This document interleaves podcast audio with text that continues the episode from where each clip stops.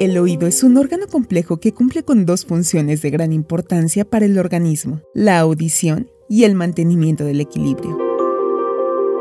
No solo las otitis son responsables de frecuentes visitas al otorrino, las hipoacusias, pérdida de audición, los acúfenos y los vértigos son motivos frecuentes de malestar en nuestra población.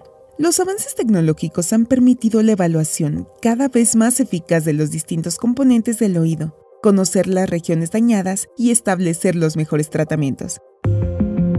Muchas enfermedades pueden afectar el oído o el equilibrio. Las infecciones de oído son las más comunes en bebés y niños pequeños.